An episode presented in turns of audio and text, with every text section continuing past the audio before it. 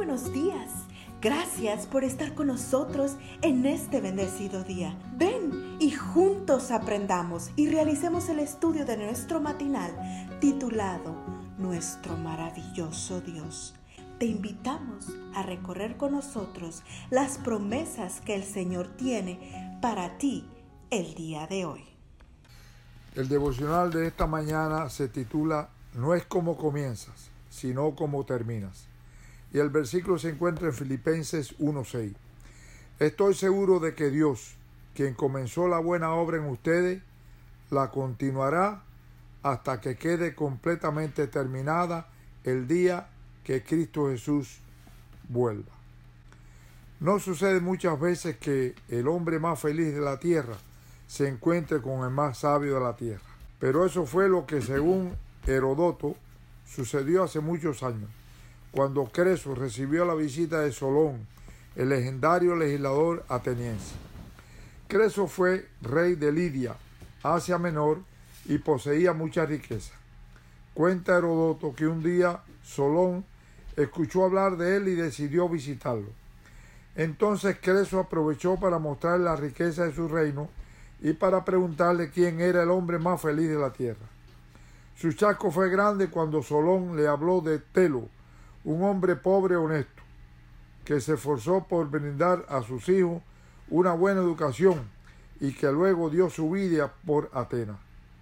Ocultando su desilusión, Creso preguntó entonces a Solón quién era el segundo más feliz.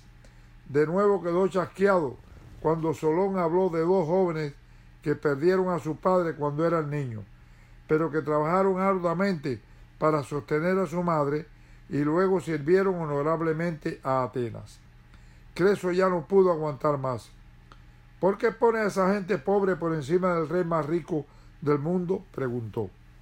Porque no puedes decir si tu vida ha sido feliz o no hasta el final de tus días, respondió Solón, pues no sabes qué desdicha puede despojarte de todo este esplendor.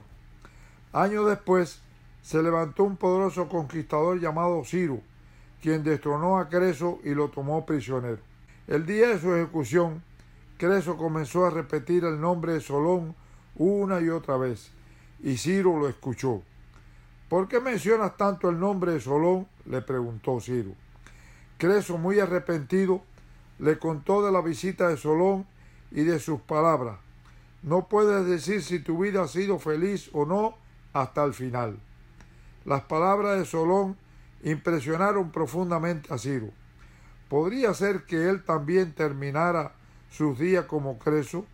Al final decidió perdonarlo. ¿Alguna lección para nosotros hoy? Harry E. Fosdis la resume bien cuando escribe que un buen comienzo jamás implica un buen final, pues las cualidades que capacitan a un hombre para comenzar no son las mismas que le permiten continuar hasta el fin. Dicho de, otra manera, no es como comienza, sino como termina. El rey Saúl empezó bien, pero terminó mal. Saulo de Tarso comenzó mal, pero terminó bien. Todo depende de en manos de quien colocas tu vida. Si le entregas a Jesucristo, la promesa es que aquel que comenzó en ti la buena obra, la completará. Oremos. Padre Celestial, continúa trabajando en mi corazón hasta que la buena obra que comenzaste en mí quede completamente terminada. En el nombre de Jesús, amén. Que tengan un excelente y bendecido día.